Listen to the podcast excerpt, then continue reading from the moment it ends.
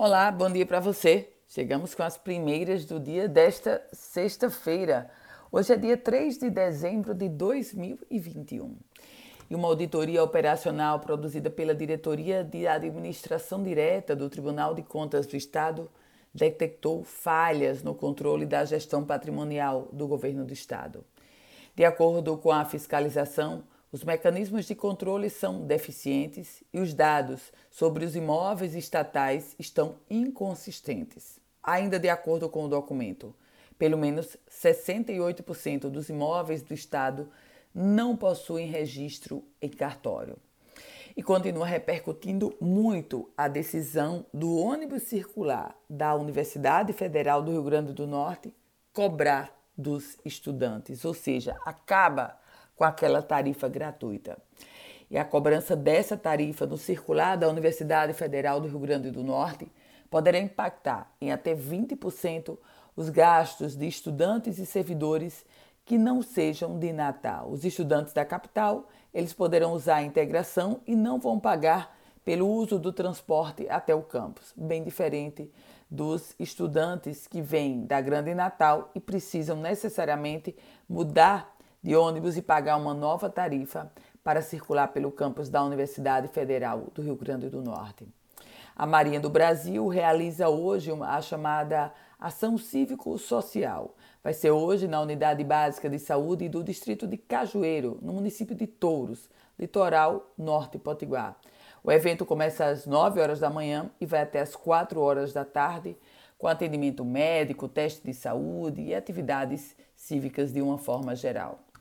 E a Polícia Federal concluiu as investigações sobre aquele crime ambiental do vazamento de óleo no litoral brasileiro de uma forma geral, inclusive aqui no Rio Grande do Norte.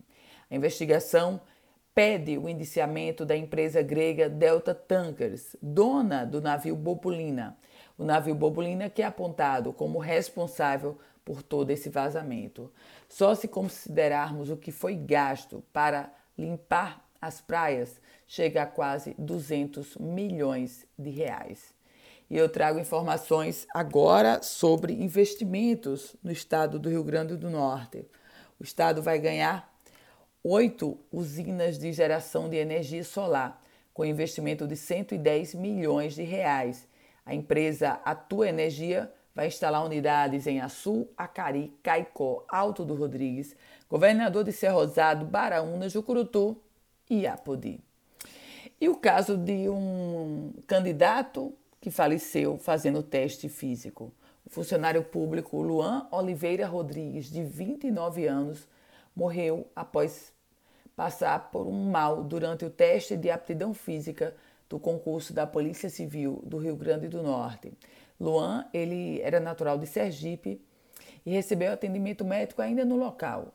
Chegou a ser socorrido à UPA da Cidade da Esperança, mas infelizmente Luan não resistiu.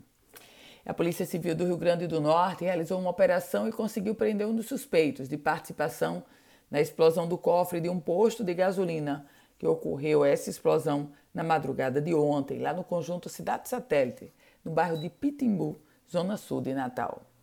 Com as primeiras do dia, Ana Ruth Dantas. Quer receber um boletim semelhante a esse? Então você manda uma mensagem para o meu WhatsApp no 987 16 8787. A você, um produtivo dia.